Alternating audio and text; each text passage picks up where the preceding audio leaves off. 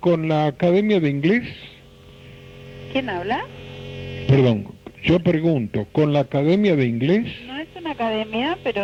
Ah, bueno, ahora le digo quién habla. Bueno. Le habla Gandolfi, señorita. Es por una sobrina mía que estuvo estudiando con ustedes y cuando dio examen hace poco porque había quedado debiendo la materia, le fue muy mal y le dijeron que la habían preparado deficientemente. ¿Usted la recuerda? No, porque nunca le di a su sobrina clases. ¿No? No, ¿Gandolfi no le suena? no, para nada. A mí me parece, señorita, me parece que usted está diciendo algo como para enturbiar la situación, pero usted le dio las lecciones.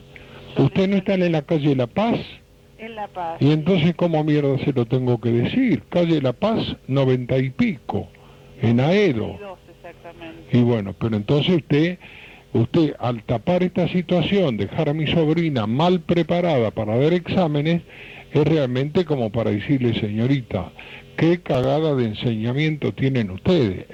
Enseñamiento, mire qué bien dicho, ¿no? Sí, sí, sí, sí.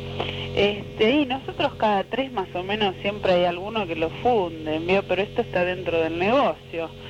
Eh, es más, este, si la suenan un poquito, yo sigo teniendo clientes porque vuelve conmigo.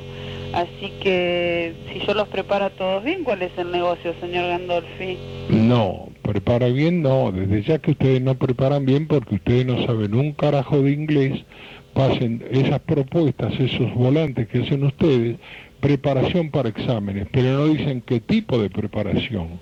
Preparación para el carajo es más que para exámenes. Y pero estamos tratando de aprender un poquito. No, Estamos ustedes no tratando aprenden. De aprender un poquito. No. Mucho no sé, mucho no sé. No sé. Pero este, más o menos con lo que sé, algo Claro. me arreglo. Escúcheme, que- escúcheme, con toda franqueza, ¿ustedes ejercen la prostitución y esto es para tapar el asunto?